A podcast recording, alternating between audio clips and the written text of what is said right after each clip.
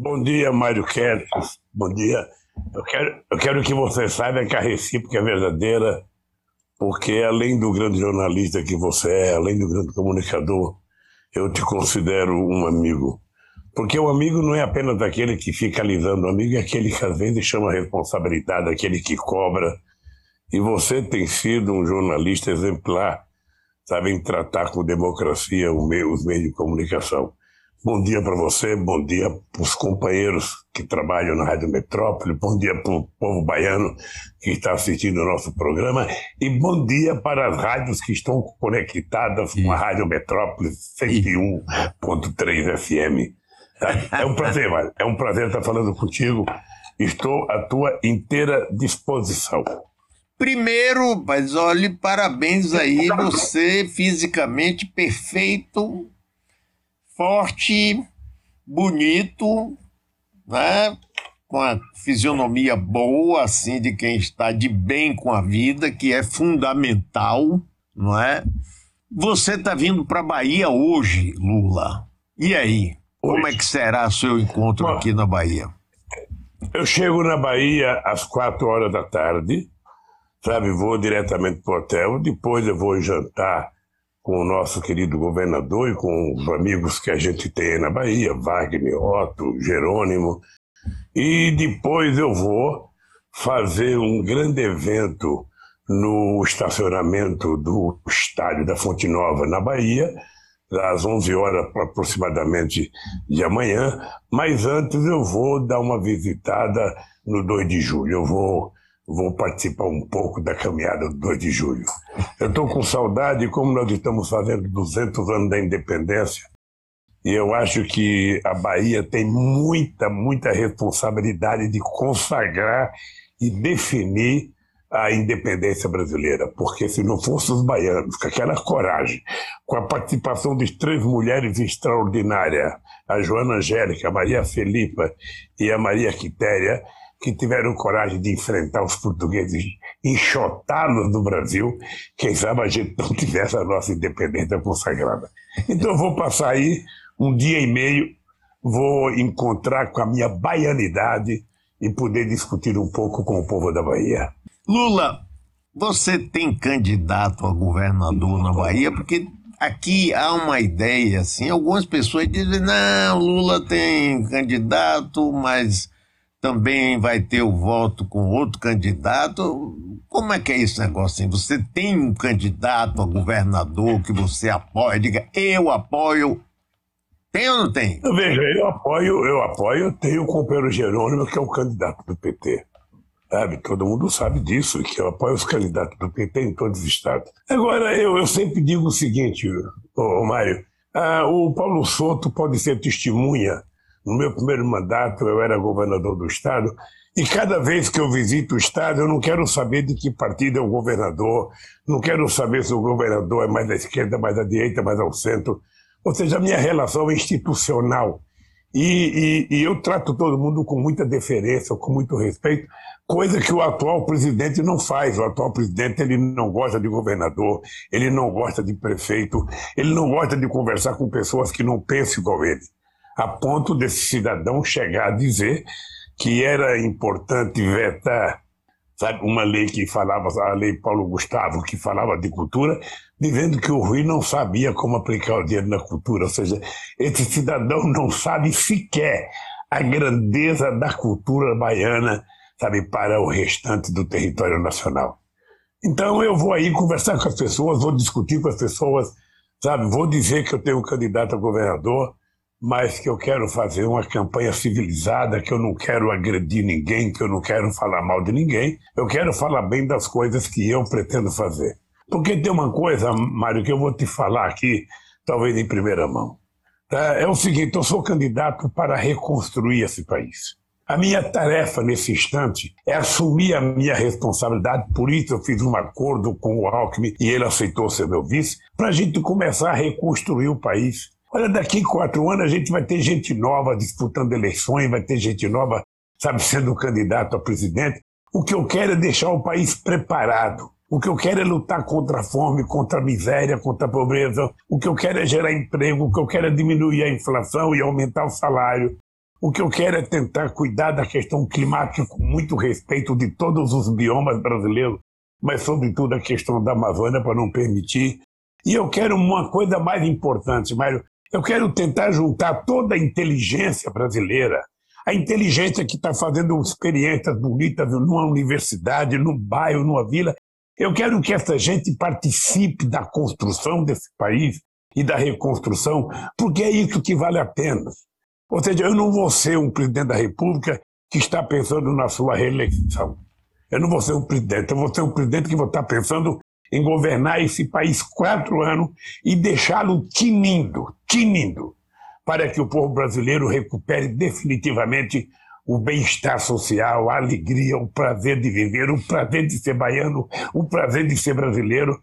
Também é isso que eu quero deixar. Então eu tenho quatro anos da minha vida para dedicar a cuidar desse povo. Eu quero cuidar desse povo, eu quero cuidar desse país, eu quero cuidar dos estados, eu quero estabelecer uma relação irmã com os governadores, com os prefeitos, porque não é possível o país dar certo você brigando você estimulando ódio, você estimulando divergência, esse país não pode dar certo. Então eu vou tentar mostrar que é possível esse país voltar a ser feliz, as pessoas voltarem a comer, as pessoas voltarem a trabalhar, as pessoas voltarem a cuidar da sua família, a ser feliz. É isso que eu vou fazer. Então, meu caro, é o seguinte: não esperem do Lula um candidato nervoso, bravo, sabe, raivoso, não. O Lula é um candidato que tem consciência do que ele representa no Brasil, tem consciência da importância do PT, mas tem consciência das necessidades do povo brasileiro. E é com essa cabeça, com esse coração muito aberto, um coração de um homem apaixonado. Você sabe que eu casei dia 18 de maio. Ótimo. Então é esse homem, sabe, que está exalando, está exalando alegria. Na verdade, eu estou exalando alegria e disposição de trabalhar que eu vou ajudar a cuidar da Bahia, a cuidar de Pernambuco, a cuidar de São Paulo, a cuidar do Rio Grande do Sul, a cuidar do povo brasileiro. É esse Lula Mário Ketz que vai votar e eu espero que durante o mandato você me entreviste muitas vezes para mim continuar conversando com esse povo excepcional que é o povo baiano. Lula, e o Congresso Nacional? Você sabe, já foi presidente oito anos, foi deputado federal, inclusive, tem uma vasta experiência. Eu não conheço, eu não conheço. Deve ter quem conheça, alguém que conheça o Brasil mais do que você. Quando eu me lembro de uma vez, eu entrevistei você, presidente da República, lá no Palácio do Planalto. E eram vários jornalistas, e todo mundo que fazia uma pergunta para você sobre tal estado, sobre tal estrada, você não olhava para papel nenhum. Você chegava e dizia: não, isso aqui é assim, isso aqui é assim, isso aqui é assim. O Congresso Nacional, Lula, eu nunca vi um Congresso no nível tão baixo como está agora. E eles estão fazendo tudo para se perpetuarem no poder, qualquer que seja o presidente, inclusive você. E aí, como é que vai ser essa relação sua com o Congresso?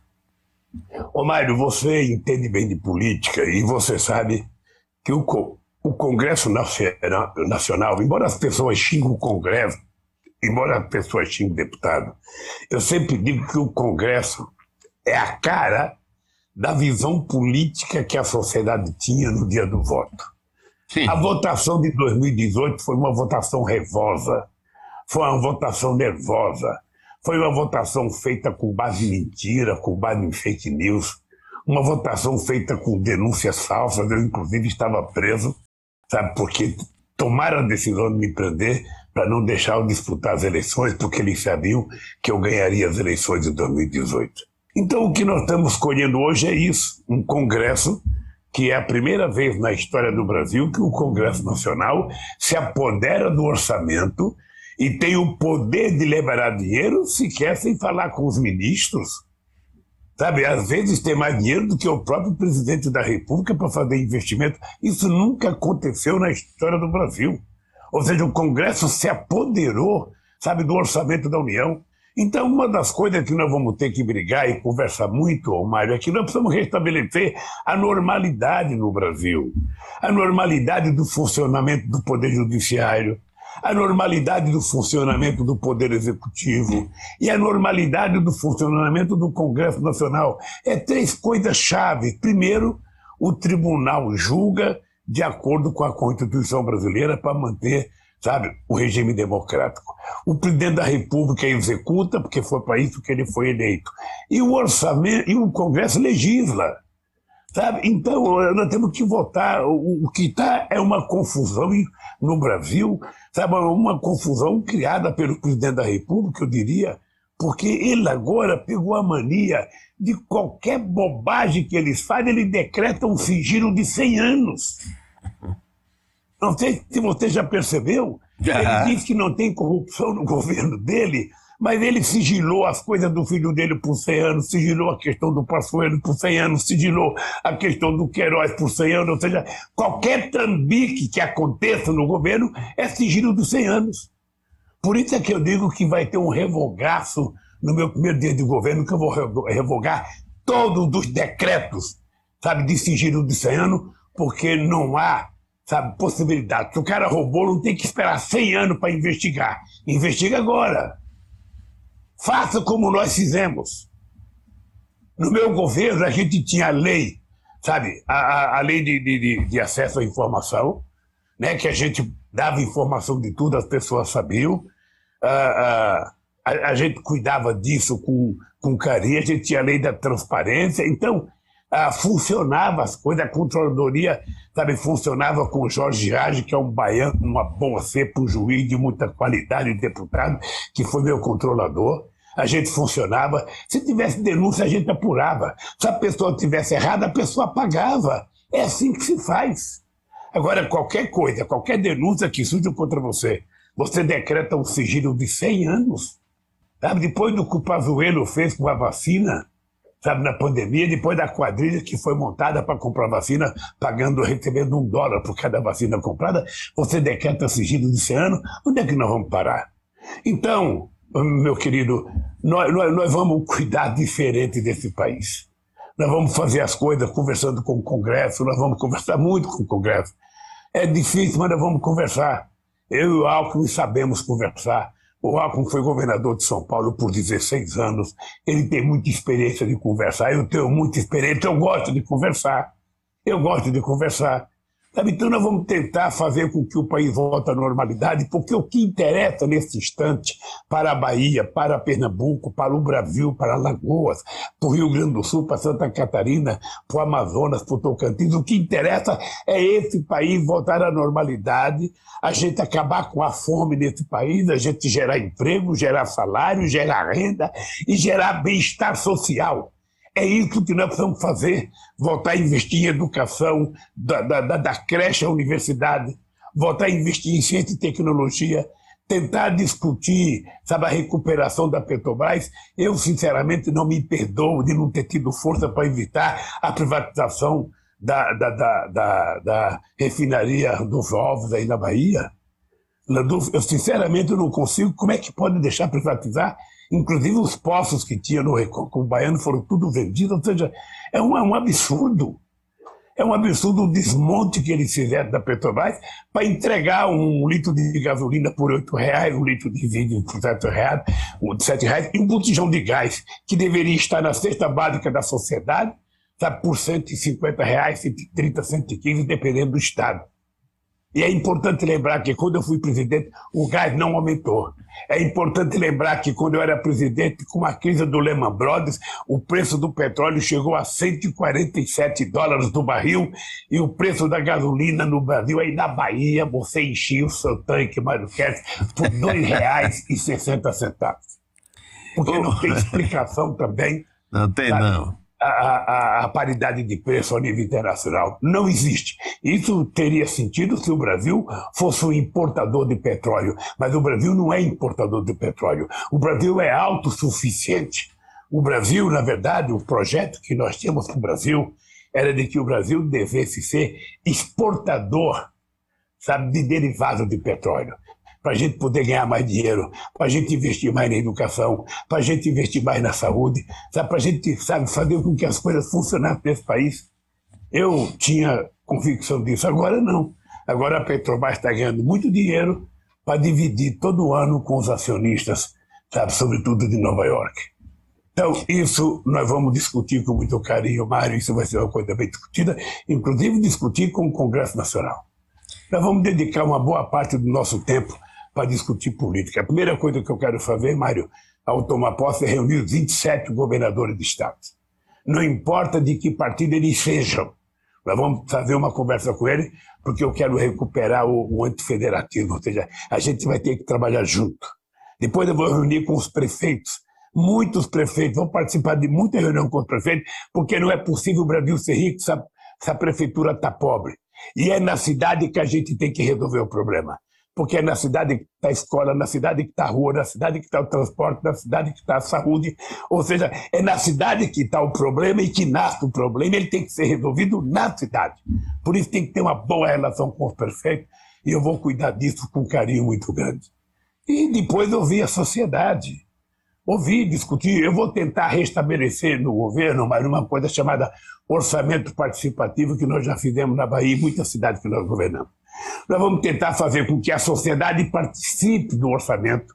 Vamos criar uma plataforma para que a sociedade possa dizer qual é a obra importante que ele quer, se ele quer um campo, se ele quer uma praça, se ele quer uma universidade, se ele quer uma creche, se ele quer um presídio. Ou seja, vamos permitir que a sociedade discuta aonde vai o seu dinheiro e para quem vai ser utilizado o seu dinheiro. Eu não sei se é fácil fazer isso, mas nós vamos criar essa plataforma para ter um orçamento participativo feito pela sociedade brasileira. Você, Mário, vai poder participar dos palpites do orçamento. Você vai mandar na plataforma, olha, tal coisa, sabe, não é importante, tal coisa é importante. Porque senão você não cuida do povo pobre, não sobra dinheiro para o pobre. É sempre o rico chupando, chupando, chupando, e para o pobre fica sempre o bagaço. Quando a gente vai discutir a política social, o que sobra é o bagaço. Não a gente tem que discutir primeiro. Nós temos meta de inflação, ótimo. Nós queremos baixar o juro, ótimo. Mas nós precisamos falar de política social. Política social. Ninguém fala disso. Você faz reunião com empresário, eles estão falando de política fiscal, política fiscal, teto de gato. E eu quero que eles falem da fome. Eu quero que eles falem, sabe, do compromisso e da dívida social que nós temos e que precisamos pagar. Como é que pode um país que é o terceiro produtor de alimento do mundo, as crianças dormirem sem tomar um copo de leite? Como é que pode? As pessoas levantarem de manhã e não ter um café com leite para tomar, não ter um pedaço de pão para comer, não ter um pedaço de carne no almoço. Como é que pode um país do tamanho do Brasil? E nós tínhamos acabado com a fome? Você não via mais crianças pedindo esmola nesse país? Então, é esse é meu compromisso. É? E aí, tem muita conversa com o Congresso Nacional para a gente poder mudar esse orçamento participativo. Vamos fazer um orçamento, sabe, social ao invés de fazer o orçamento secreto por deputado, vamos fazer um orçamento público para cuidar da pobreza desse país. Lula, você concorda de que Sérgio Moro foi um dos principais eleitores de Bolsonaro com aquelas ações que ele teve, inclusive contra você, levando para depor forçadamente, sem antes ter sido convocado, e depois a própria prisão sua. E ele acabou se dando mal, porque era o grande. Ele e Paulo Guedes eram os grandes é, fiadores, avalistas de Bolsonaro, porque tinha muita gente, eu me lembro de 2018, que dizia: não, esse Bolsonaro, as propostas dele, ele é um pouco assim, assado, não confio. Não, mas ele tem Sérgio Moro de um lado e, e Paulo Guedes do outro. O que, é que você acha disso? Eu gostei da risada aí. Dê uma risadinha e conte aí pra gente, vai. Ô, ô, ô, ô, Mário, eu sou um homem crente, eu creio muito em Deus. Eu acho que Deus sempre foi muito generoso comigo. Uh, e eu acho que eu colho sempre aquilo que uh, eu, eu, eu planto. Ou seja, eu poderia ter saído do Brasil quando houve a denúncia contra mim. Ah, eu tinha convite para sair do Brasil, eu tinha convite para a embaixada.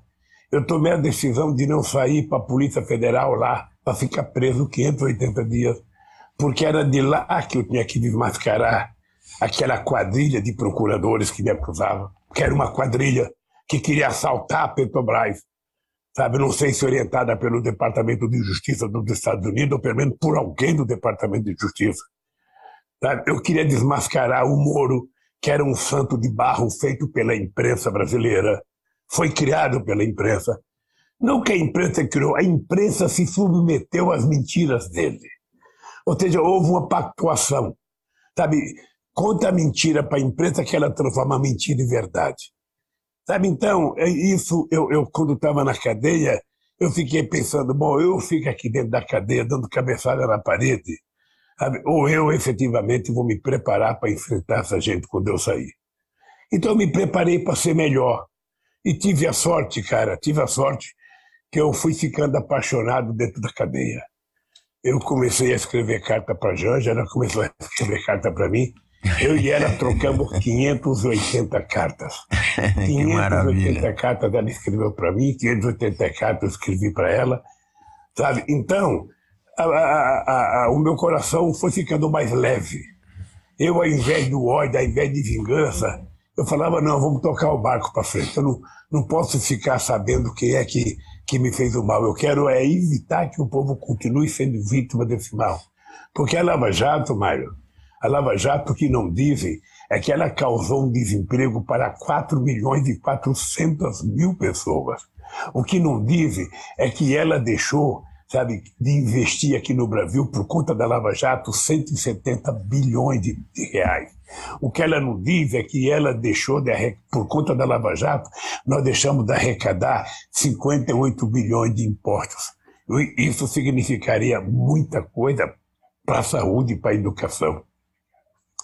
Então eu estou aqui, leve, leve, solto, apaixonado pela Janja, apaixonado pelo Brasil e apaixonado pelo povo brasileiro. Porque se tem uma coisa que eu gosto, sabe, é na cara desse povo, é olhar a alegria, sabe, a disposição, mesmo sabendo que esse povo está sofrendo mesmo sabendo que esse povo chega em casa, às vezes, não tem um bocado de feijão com arroz para comer. Mesmo assim, esse povo não perde a alegria, não perde a esperança. E é por isso que eu disse para você no começo: eu tenho quatro anos da minha vida. Quatro anos em que eu quero dedicar cada minuto, mas cada minuto mesmo, para ver se a gente consegue fazer em quatro anos mais do que eu fiz em oito.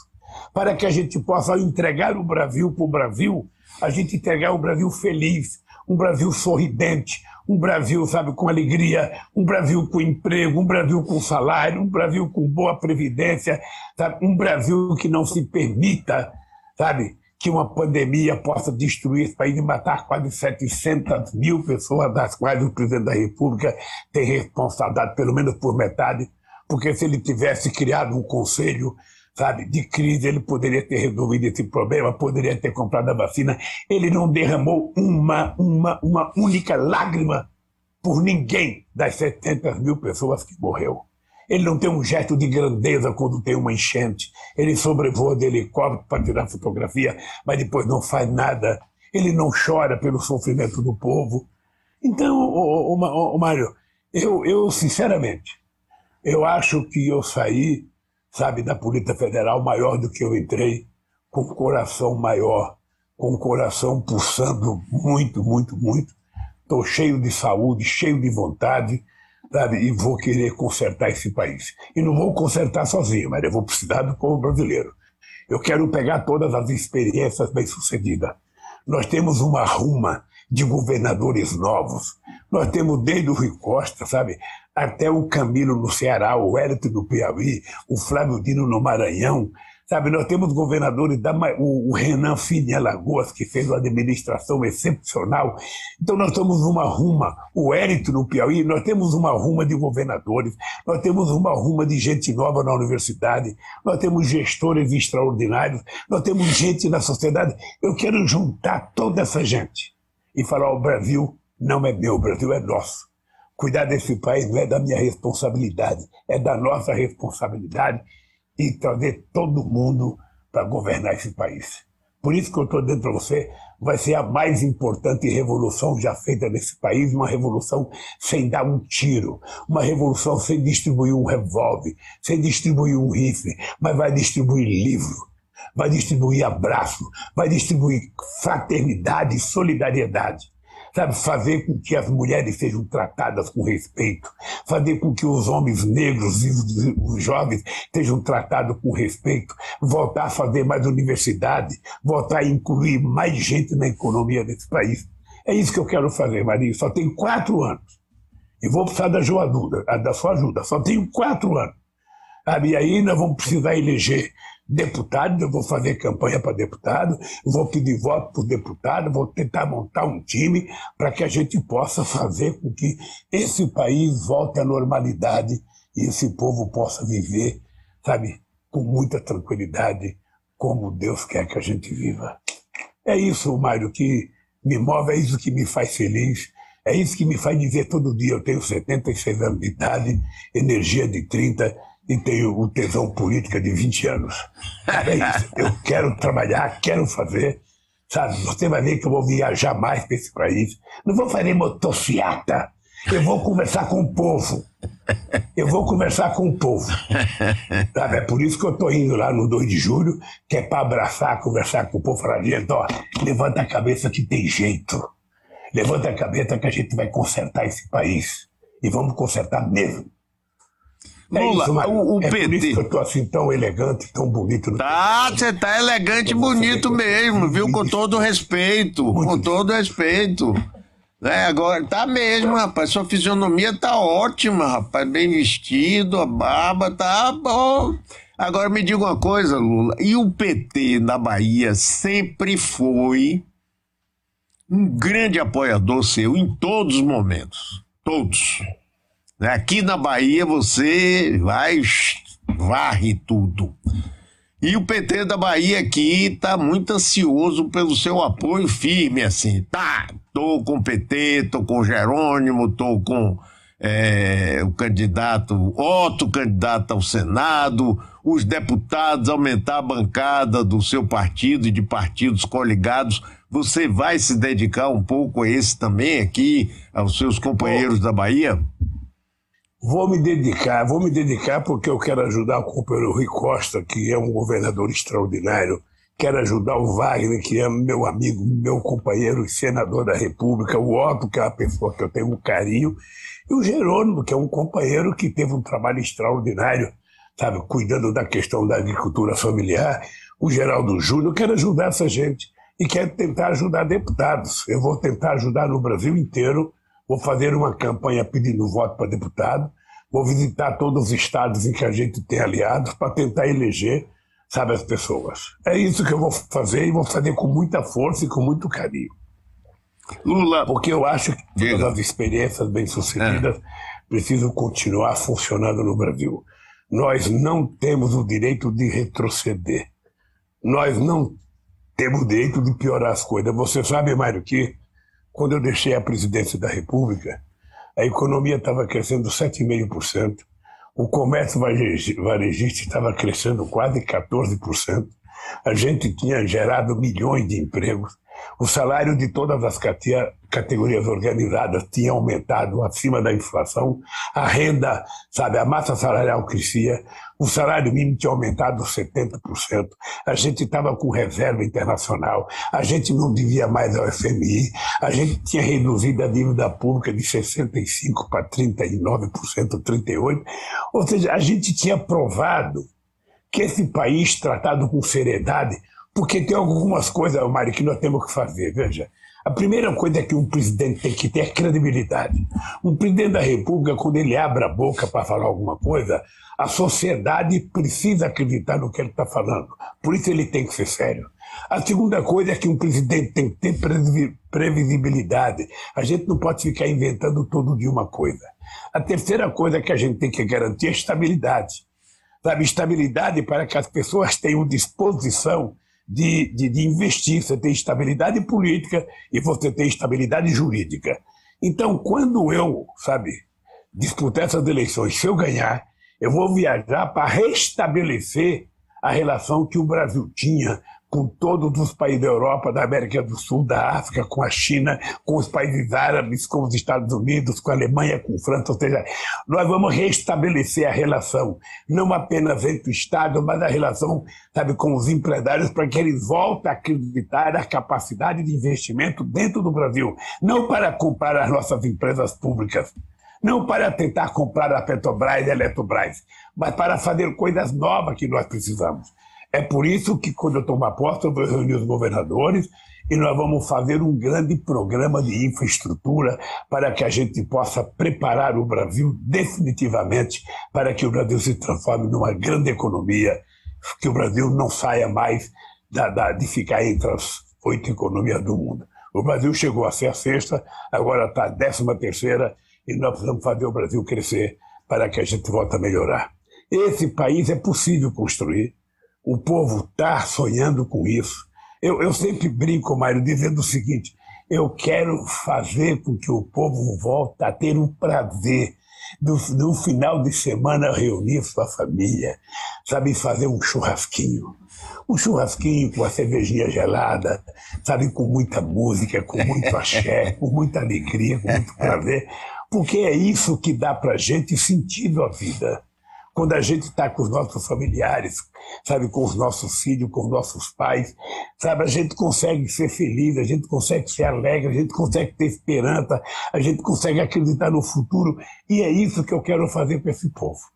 É fazer com que a gente volte a ser feliz, a gente acredite no amanhã, sabe? Não tenha, não tem dificuldade que não possa ser vencido se você tiver se você estiver pensando de forma positiva. Sabe, se você ficar pensando de forma negativa, se você levantar de manhã querendo ofender alguém, querendo agredir alguém, não vai, não vai para lugar nenhum. Então é preciso a gente acordar bem. A gente acorda, tem que agradecer a Deus por ter, por viver mais um dia, sabe? A gente tem que agradecer o dia anterior, pedir ajuda para o dia seguinte e assim a gente vai fazendo esse país voltar à normalidade. Você não tem noção como é que eu sonho com isso. Eu sonho todo dia, sonho todo dia. E quando, sabe, chegar no dia 31 de dezembro de 2026, sabe, que a gente for entregar o mandato para outra pessoa, esse país estará de bem, esse país estará alegre, esse país estará pujante, esse país estará crescendo, as pessoas estarão trabalhando, esse mundo, sabe, ambiental será tratado com muito respeito e aí o Brasil vai voltar à normalidade. É isso que eu sou, isso está na minha cabeça, sabe? Todo dia quando eu deito e todo dia quando eu levanto. Eu fico projetando como é que a gente vai cuidar desse país, como é que a gente vai. É como se estivesse cuidando da família, cuidando do filho, cuidando do caçulinha, sabe? É muito demo com esse país, porque esse país merece. E aí, aqueles que são fascistas, aqueles que querem ódio, aqueles que querem vender armas, aqueles que querem provocar, vão ser muito minorias e vão ficar com o rabinho no meio das pernas. Porque a maioria quer viver bem, a maioria quer viver vivendo democracia. É isso que a gente vai fazer nesse país, Mário. E eu tenho certeza que a Bahia, da mesma forma que teve a coragem de, no dia 23, no dia, dia, dia 2 de julho de 1823, consagrou a independência do Brasil, a Bahia vai continuar consagrando os avanços democráticos desse país. Lula, é, o presidente Bolsonaro sempre fica ameaçando sair das quatro linhas da Constituição. Meu exército, as Forças Armadas, até eu estranhei muito o ministro da Defesa, general, mandar uma carta para o Superior Tribunal Eleitoral dizendo que se sentiam desprestigiados e que querem acompanhar a apuração. Inclusive, chegou-se a aventar de que houvesse uma linha de transmissão das urnas eletrônicas que vai para o Superior Tribunal Eleitoral e nunca tivemos problema com isso, fosse também para o quartel das Forças Armadas. Qual a sua posição em relação a isso? Ô, Mário, obrigado por essa pergunta, querido. O papel das Forças Armadas não é cuidar de urna eletrônica. Quem tem que cuidar de urna eletrônica é a Justiça Eleitoral, quem tem que fiscalizar é a sociedade civil e quem tem que fazer as mudanças é o Congresso Nacional. Esse cidadão que não acredita nas urnas eletrônicas, ele foi eleito vários mandatos de deputado pelo voto eletrônico.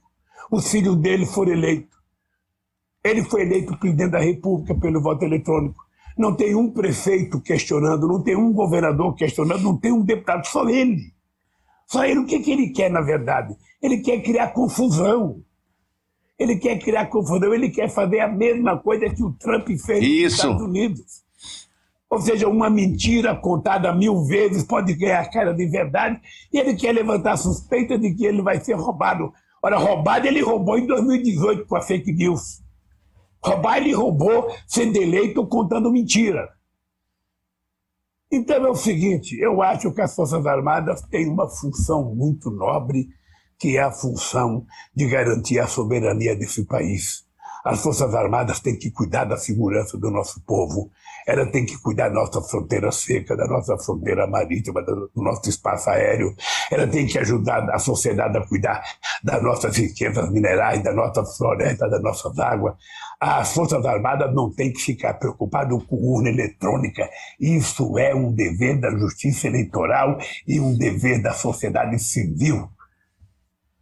Quem está falando isso são alguns militares ligados ao Bolsonaro, que quer, na verdade, criar caso. Ele quer levantar suspeita, como o Trump levanta suspeita até hoje.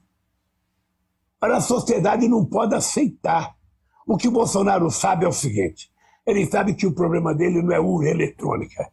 Ele sabe que o problema dele chama-se povo brasileiro. Povo brasileiro. É por isso que ontem ele mandou várias medidas para dar dinheiro, sabe, aumentar o auxílio emergencial, que era uma reivindicação da oposição de 600 reais. Aumentar o Vale Gás, que foi uma coisa do deputado federal do PT, o Zaratini. A dar um auxílio para os motoristas autônomos. Tudo isso, tudo que o povo tem que pegar o dinheiro. O povo tem que pegar dinheiro. Mas não é isso que resolve o problema, porque tudo isso vai acabar em dezembro. Na verdade, o projeto que ele mandou é um projeto eleitoral. Ele acha que ele pode comprar o povo. Ele acha que o povo é um rebanho. Ele acha que o povo não pensa. Ele acha que o povo vai acreditar em mentira. E não vai. Não vai. Chega.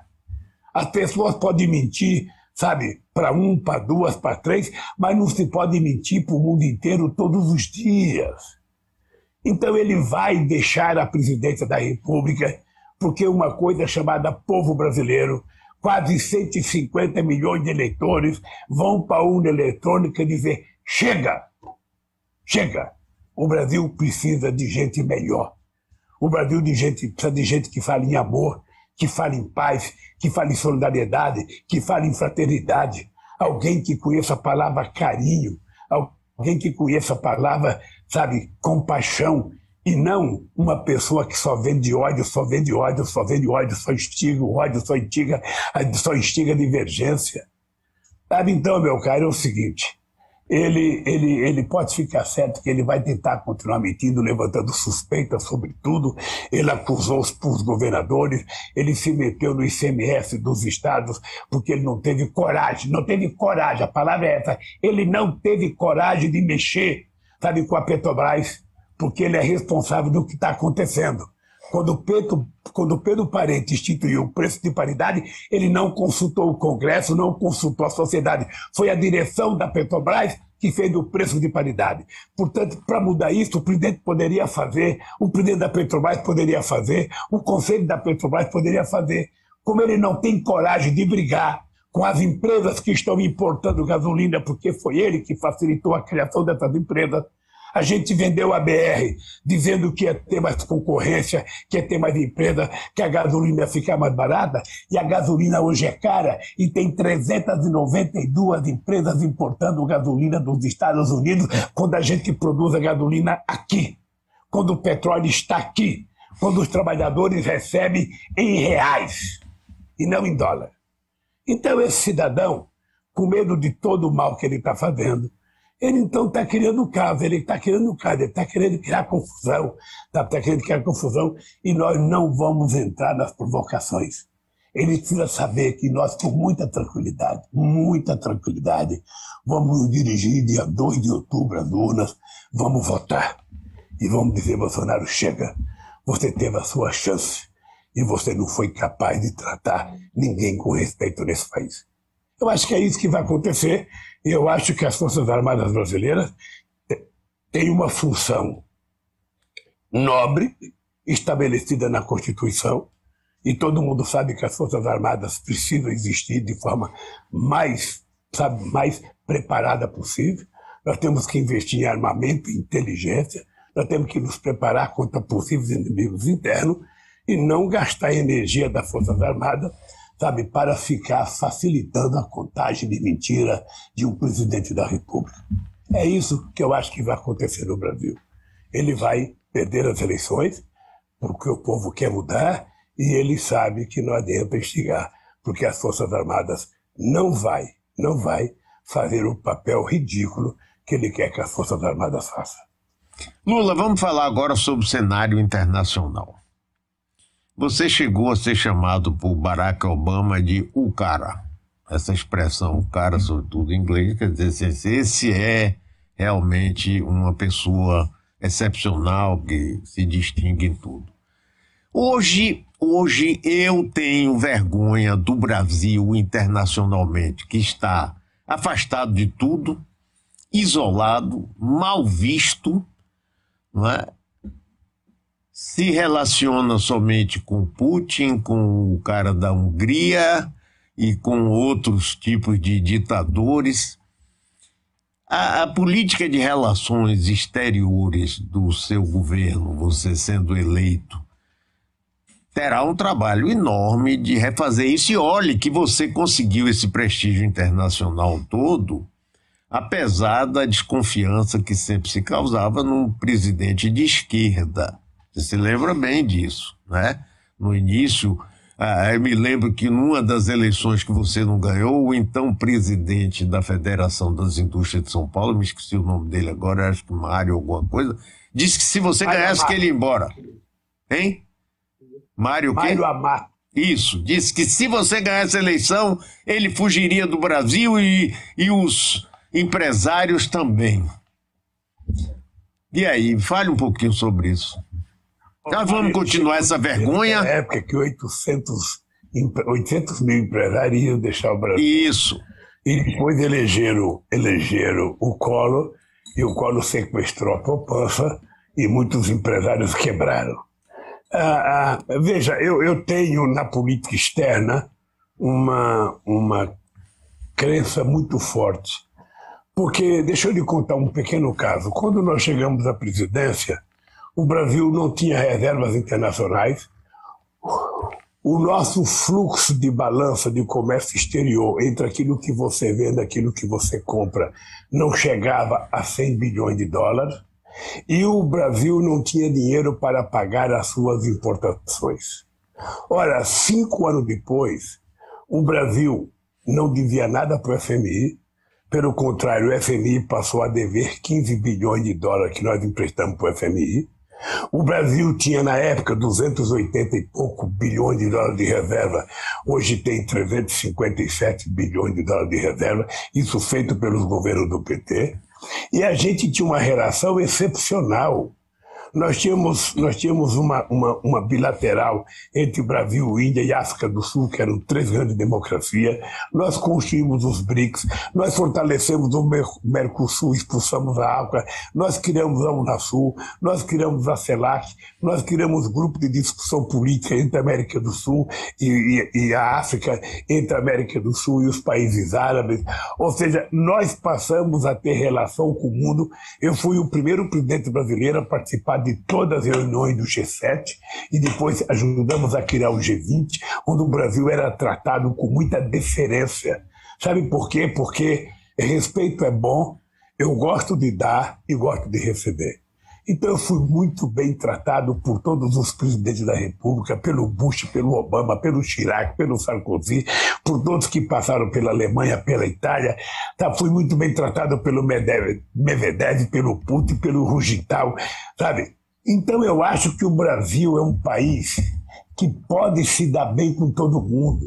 E, e, como eu quero cuidar do povo pobre, eu quero cuidar da questão ambiental, eu quero cuidar, sabe, de pessoal votar comigo, eu tenho certeza. Eu quero que você esteja preparado na frente do microfone. Eu tenho certeza que vai entrar muito investimento direto aqui nesse país.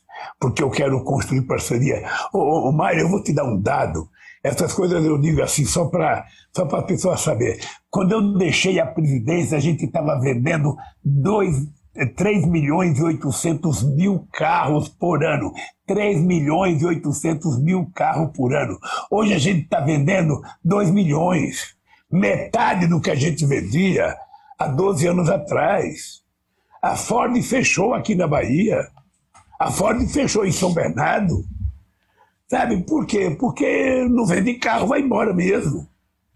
Não vende carro. E quando eu era presidente, eu lembro que uma vez eu fiz uma reunião com a, a Federação da Indústria Automobilística e eu dizia: vocês querem vender carro, vocês precisam baratear o preço e aumentar a prestação.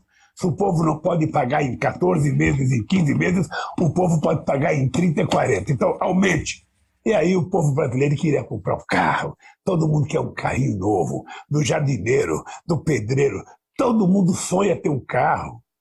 Quem é nesse Brasil? Qual é a mulher que não quer casar com um homem sério, um homem trabalhador, de preferência bonito? Qual é o homem que não quer casar com uma mulher trabalhadora, uma mulher honesta, uma mulher séria? Qual é o, as pessoas que não querem uma casinha, que não querem um carro, que não querem uma televisão, que não querem um computador? Isso é o mínimo que todo mundo tem que ter, Mário. Então, nós vamos visitar o mundo, vamos restabelecer a nossa credibilidade internacional e o Brasil vai voltar a ser um país em que você, quando chegar numa, no, no aeroporto e mostrar o seu passaporte brasileiro, você vai ver sabe, o orgulho que você vai ser recebido. Porque, veja, acabaram com Minha Casa Minha Vida nesse país. Inventaram uma coisa chamada Cada Verde e Amarela. Ele não sabe que o cara, o cara só não gosta de verde e amarelo, o cara gosta de branco, de azul, de, de verde, de amarelo, de, de cor de rosa, de preto. Sabe? O povo gosta de muitas cores. Agora acontece que eles não fizeram casa. Quantas casas eles fizeram na Bahia? Nós fizemos. Só aqui na Bahia foram 560 ou melhor, foram 300, 180 mil casas entregues no mercado da minha vida. Sabe, foram, na verdade, 568 mil famílias beneficiadas com luz para todos. Foram 339 mil cisternas entregues aqui na Bahia, porque para nós o que interessa, sabe, é as pessoas lá de fora perceber que o povo brasileiro está bem. Porque quando eu falo soberania, Mário, soberania não é apenas o país ser forte e ter uma independência. Não. Soberania é o povo comer, é o povo estudar, é o povo trabalhar, é o povo ter saúde. É, é sabe, é, é uma coisa mais nobre. Você não tem soberania com fome.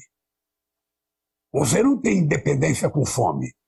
Sabe? Então, esse país, Mário, esse país, eu provei que era possível mudar.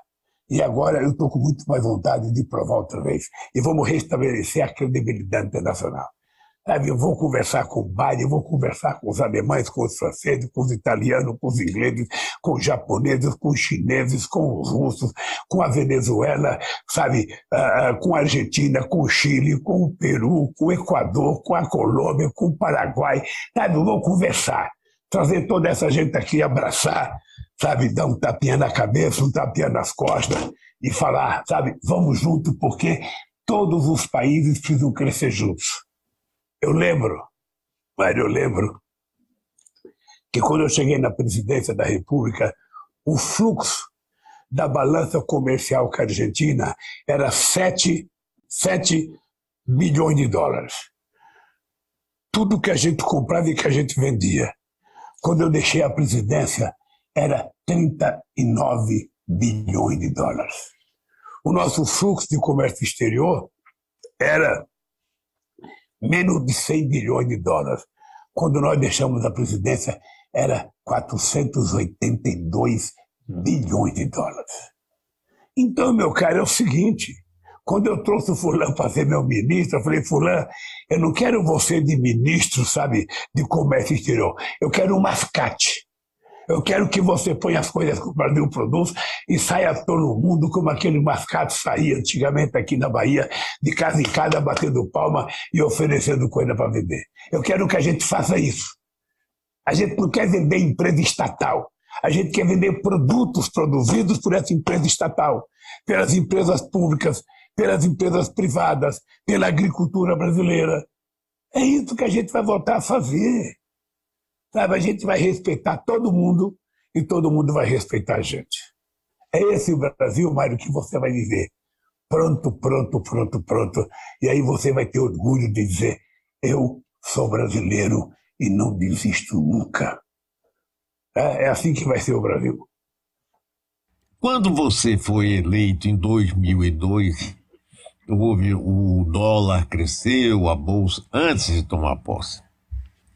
Depois, você não teve nenhum problema com, a chamado, com o chamado mercado, com a Faria Lima, que é a elite da elite do povo brasileiro.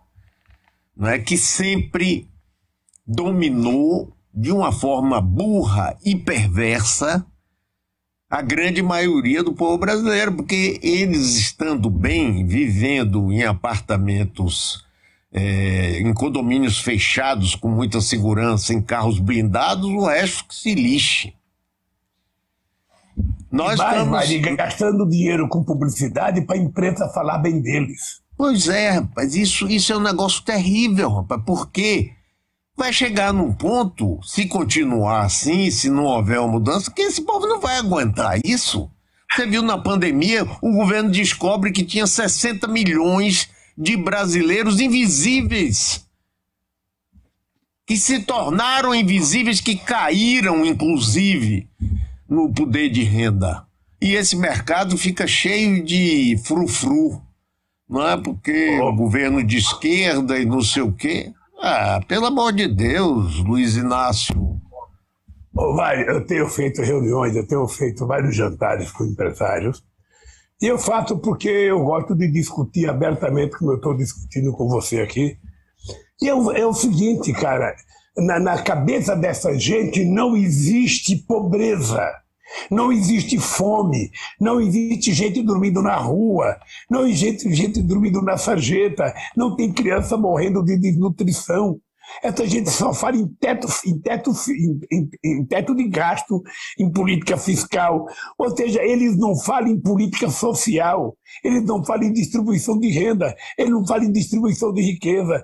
Sabe, é uma coisa maluca, parece que eles vivem numa redoma de vidro em que o mundo gira em torno dele e dos interesses dele. Poxa, esse dia eu fiz reunião com alguns banqueiros importantes, eu falei, porra, vocês não pensam no povo? Vocês não pensam na pobreza? Vocês não pensam no povo que está na rua? Vocês não pensam no povo que está sem comer? Só querem ganhar dinheiro? Ah, não. Não. Eu, na verdade, é o seguinte: eu quero. Banqueiro não vota em mim. Banqueiro não vota em mim. Eu tenho certeza que não vota em mim. Não vota em mim porque eles olham a minha pele assim, eles falam, pô, esse cara nem sabe falar direito. Esse cara é nordestino. Esse cara não tem diploma universitário. Depois esse cara ganha, esse cara quer aumentar o salário do trabalhador. Depois esse cara quer regularizar o trabalho da empregada doméstica. Depois a empregada da minha mulher vem trabalhar na sexta-feira com perfume que a minha mulher usa. Sabe? Então não dá, não dá, não dá, não dá, não dá. Não dá para esse pobre, esse cara vai estimular o povo pobre a comprar carro, e aí o tanto vai ficar pior. Esse pobre vai, esse, esse, presidente pobre vai, vai, vai incentivar o povo a viajar de avião, aí os aeroportos vão virar rodoviária. Então ele não pode vir, tem que vir alguém que não cheira e nem fede. Sabe aquelas pessoas que não cheiram e nem fedem? Aquelas pessoas que são neutras, não fazem bem, sabe, não fazem mal, mas também não fazem nada. E o Brasil está precisando de alguém que faça alguma coisa. O Brasil está precisando de alguém que diga o seguinte: olha, eu vou ganhar as eleições. Eu vou governar para 220 milhões de brasileiros, mas todo mundo tem que saber que o povo pobre vai ter prioridade. O pequeno vai ter prioridade. Nós vamos querer gerar emprego, nós vamos querer aumentar salário, nós vamos querer aumentar o salário mínimo, nós vamos querer que a massa salarial cresça e as pessoas vão viver bem. E eles também vão viver bem. Você sabe quantas pessoas eu bancarizei quando eu fui presidente? 70 milhões de pessoas entrou no sistema financeiro por conta das nossas políticas de inclusão social, por conta do PAA, por conta do PNAE, por, por conta do Minha Casa Minha Vida, por conta do Luz para Todos, por conta do Água para Todos, por conta da cisterna, por conta da transposição do São Francisco. Sabe, mas essas pessoas não podem ser ignorantes de quererem só acumular riqueza. Ah, o fulano de tal é o mais rico do mundo, tem 50 bilhões de dólares, ah, o outro tem 70 bilhões, o outro tem 50. Para quê? Para que você vai gastar no quê? Para que você quer acumular tanto dinheiro, imbecil? Distribua uma parte disso em salário. Porque, na verdade, quando o cara diz ah, acumulou 70 bilhões, não foi ele, não, porque ele não levantou de manhã para trabalhar. Ele apenas teve dinheiro para colocar em prática. Ele deve o crescimento dele ao povo trabalhador. Então, retribua com um pouco de salário, retribua com alguns benefícios. Então, eh, quando eu estou fazendo esse discurso aqui, Mário, tem muita gente que fala, ah, não dá para votar no Lula. Não, porque esse Lula está muito bravo. Estou bravo mesmo, porque eu não posso aceitar fome. Eu não posso aceitar uma criança pedindo esmola na rua. Eu não posso aceitar uma mulher no país que é o primeiro produtor de proteína animal do planeta Terra, uma mulher entrar no açougue para ficar esperando o osso. Eu não me conformo. Eu tenho uma coisa que me machuca muito, é que a sociedade brasileira perdeu a capacidade de se dignar, indignar essa é a palavra que deve permear eu, você e todo mundo. Nós precisamos estar indignados com o que está acontecendo com o Brasil. Esse país não precisa ter pessoas morrendo de fome, crianças desnutridas. Esse país não precisa ter, porque nós temos como fazer. O que precisa é colocar dinheiro na mão do povo, que aí o povo vai comprar. Então, Mário, se prepare, querido, se prepare, porque essa Bahia vai voltar a viver melhor e o Brasil vai voltar a viver melhor. Eu quero que nordestino vá para São Paulo para passear, para passear. E eu, sabe que às vezes eu fico nervoso? Porque eu vim de Pernambuco para São Paulo em 1952. Eu tinha sete anos de idade. Sabe por que eu vim para São Paulo? Por causa da fome. Porque minha mãe estava lá com oito filhos e eu fui comer pão com sete anos de idade. A gente tomava café, era uma farinha com água, que também não tinha pó de café, sabe? Aquele era o café da gente. Então minha mãe levou a gente para São Paulo para ver se a gente sobrevivia. E hoje as coisas estão ficando pior. Não, não pode. Não pode, eu sou indignado e essa minha indignação, sabe que vai me ajudar a governar esse país bem. Por isso eu estou convencido que nós vamos ganhar essas eleições. Vamos ganhar aqui na Bahia, vamos ganhar em Pernambuco, vamos ganhar em vários estados de São Paulo. Essa sabia o Haddad vai ganhar em São Paulo. Eu sabia que a gente vai ganhar em Minas Gerais também, com o Calil, sabe? Aí sim a gente vai dar um salto de qualidade para melhorar esse país. Pegar muita gente nova, pegar essas pessoas que são inteligentes, essas pessoas que governaram bem, trazer tudo para o governo, para a gente fazer o mais eficaz, o mais produtivo e o mais competente governo que já teve na história do Brasil. É isso que vai acontecer. Meu querido amigo Lula, muito obrigado, viu? Um prazer enorme você. Você tá bonito mesmo, rapaz. Não é brincadeira, não, viu? Sua esposa vai ficar com ciúme de você nessa circulada. Aí você tá com a fisionomia mas eu tô ótima. Bonito, eu tô bonito por causa dela. É, mas tá bonito. Ela, ela, ela, ela, ela é quem me deixa assim, rapaz. Você acha que eu quero? Estamos esperando você. Estamos esperando você aqui na Bahia, viu, Lula?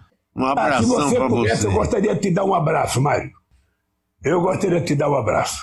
Vai tá? dar. Vai dar. Tá bem? Vai dar. Um abraço, Mário. Obrigado.